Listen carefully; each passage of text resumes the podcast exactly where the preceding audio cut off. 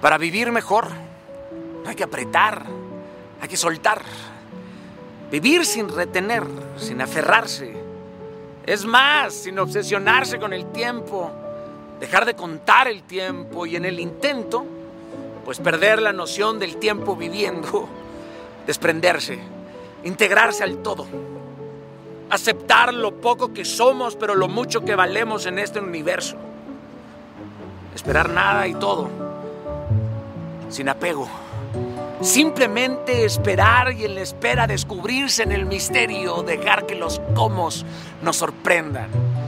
Sabiendo que no todo lo que nos pasa es bueno, pero sí es necesario. Por eso en ocasiones Dios va a quitar personas para tu protección y va a dejar a otras para tu formación. Si se van, déjalos ir. Si se quedan, déjalos ser.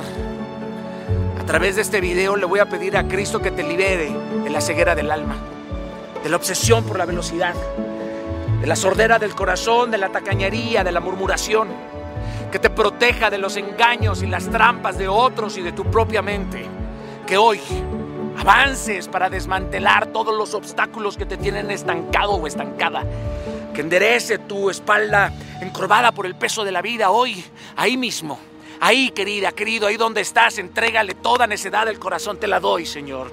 Toda soberbia que te haga retroceder y te aleje de quien eres y de quien amas. Pídele un corazón conforme al suyo pero sobre todo pídele que te dé sabiduría para entender el peso que se siente y que significa tener un corazón de ese tamaño. Quiero que te llenes de bondad, acompañada de firmeza, contentamiento, de una brillante actitud de gratitud por el pan de cada día. Deseo que hoy te invada un anhelo por el que valga la pena persistir, me escuchas, y en humildad te impregnes de toda virtud y don de lo eterno.